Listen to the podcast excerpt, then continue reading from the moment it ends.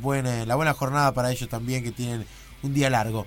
Vamos a recibir a Michael Cabrera, jugador del equipo de Danubio, una de las grandes incorporaciones que ha tenido esta segunda vuelta, no solo en palabras, sino en hechos, porque viene de buena manera en cuanto a los rendimientos en este arranque. Michael, bienvenido por la raya, ¿cómo estás? ¿Sabes que se me, se me entrecortó? No te, escucho bien. ¿Ahí me escuchás mejor, Michael? Sí, sí, ahora te escucho un poco mejor. Perfecto, nada, simplemente te habíamos dado la, la bienvenida, habíamos destacado de que, bueno, vienes, venís siendo una de las eh, destacadas incorporaciones que ha tenido el equipo para, para esta segunda vuelta. ¿Cómo, cómo se viene sintiendo con, con Danubio y cómo te venís sintiendo vos eh, particularmente con tu llegada? Eh, la verdad que súper bien, nos recibió todo el plantel, el cuerpo técnico, funcionario del club súper bien y también con un objetivo claro que es ascender. Y está, cuando hay un objetivo claro y peleas por eso y todo el grupo tira para el mismo lado, está muy bueno también. ¿Cómo sentiste este arranque de campeonato en lo personal? ¿Cómo te fuiste metiendo en el equipo ya de arranque titular y siendo importante en la generación de juego en ataque? Sí, contento, contento porque entrené una semana y, el técnico confió en mí, me puso y por suerte pude hacer un gol el primer partido y el segundo partido una asistencia que, que sumó para la victoria, entonces contento, contento porque para el delantero hacer gol es sumamente importante. Fue un partido durísimo el anterior, ¿no? Esa pelota de, Sergio Rodríguez que cae en el área, que la lográs peinar para que aparezca Leandro, que después controla espectacular y define mejor todavía. Sí, sí, fue un partido complicado, que no aparecían los, los huecos, ya estaban cerrados y con esa pelota larga que nosotros generalmente no, no es lo que trabajamos, pero se dio en el partido esa pelota y por suerte Leandro definió maravillosamente. Eh, ¿Qué es lo que un poco te pide Fossati en este equipo?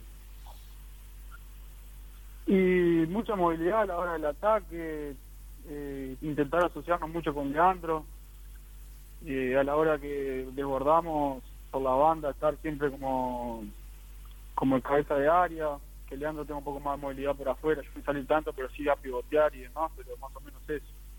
En aquel gol, estoy recordando aquel gol con Central Español, saltaste casi a lo Cristiano Ronaldo, le ganaste a los puños de Sebastián Fuentes, te despegaste demasiado del piso en esa pelota. Sí, lo que pasa me parece que lo entredudó un poquito él y cuando yo fui un poco más decidido creo que llegué un poquito antes también a la pelota. Es, es, un, es un puesto en la cancha donde creo que lo que, que mencionás de la decisión es importante, ¿no? Porque si el golero sale más decidido que vos y te ganan un tiempo, y bueno, la terminaste perdiendo, pero en esta jugada vas más decidido vos a buscar la pelota.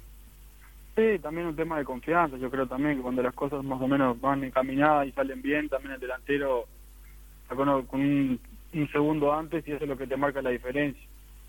Claro. Eh, ¿Se sienten presionados en sí por el tema de, lo que es la competencia y la obligación de Danubio volver rápido Primero, ¿Cómo lo toman en la interna este tema? Eh, sí, sí, con, con una responsabilidad gigante en parte de todos los jugadores que estamos ahí. Me parece que hay una, una hay una presión y se, se siente, Danubio tiene que estar en primera, que no, no puede estar otro año más en, en segunda división sin desmerecer ni nada, pero es un equipo que tiene que estar en, en primera división y tomamos la presión para positivamente, obviamente. Además es un campeonato durísimo, porque si me decís, bueno, está, Danubio es el único candidato que tiene, después se mezclan dos o tres. Hay cuatro o cinco equipos que están todavía peleando un ascenso directo. Sí, por supuesto, y la divisional está buenísima, el, o sea, todos los equipos te hacen partido, no es, no es como que hay un equipo que te gana todos los partidos y bueno, a mí me tocó una vez también estar un año en, la B con Torque y, y también fue duro, pero me parece que este torneo en lo particular me parece mucho más duro que el que yo estuve en Torque. Claro. Eh, ¿Y el césped sintético vos cómo, cómo lo recibiste? ¿Te gusta jugar ahí o no? Y en lo personal no, no me gusta, pero me parece que también empareja un poco porque eh, todos los equipos juegan en el mismo estadio, o sea que no hay un...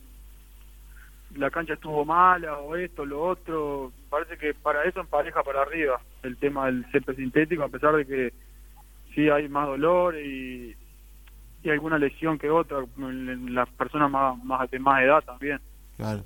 Eh, Michael, ahora bueno, se vienen partidos muy importantes, eh, pero en la última fecha se puede llegar a dar un mano a mano con, con Defensor por un ascenso o hasta eh, algún lugar en todo caso de playoff.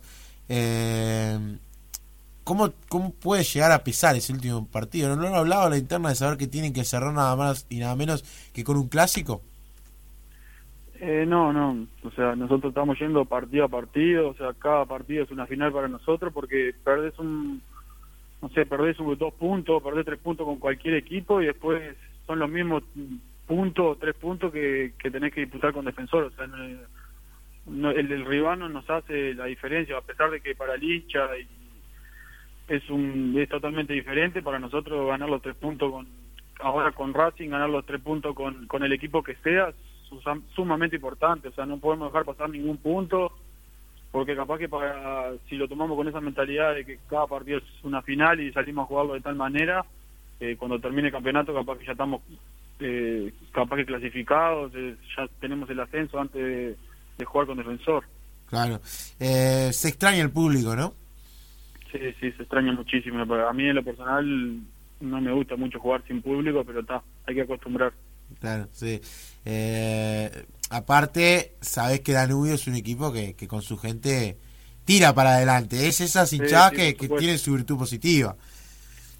Sí, sí, la verdad que a nosotros en eso no, nos hubiese ayudado un poco más, viste que también ese jugador extra que dice que es la hinchada, creo que a nosotros nos hubiese servido, pero bueno, está, como te digo, hay que acostumbrarse y no queda otra que, que jugar así.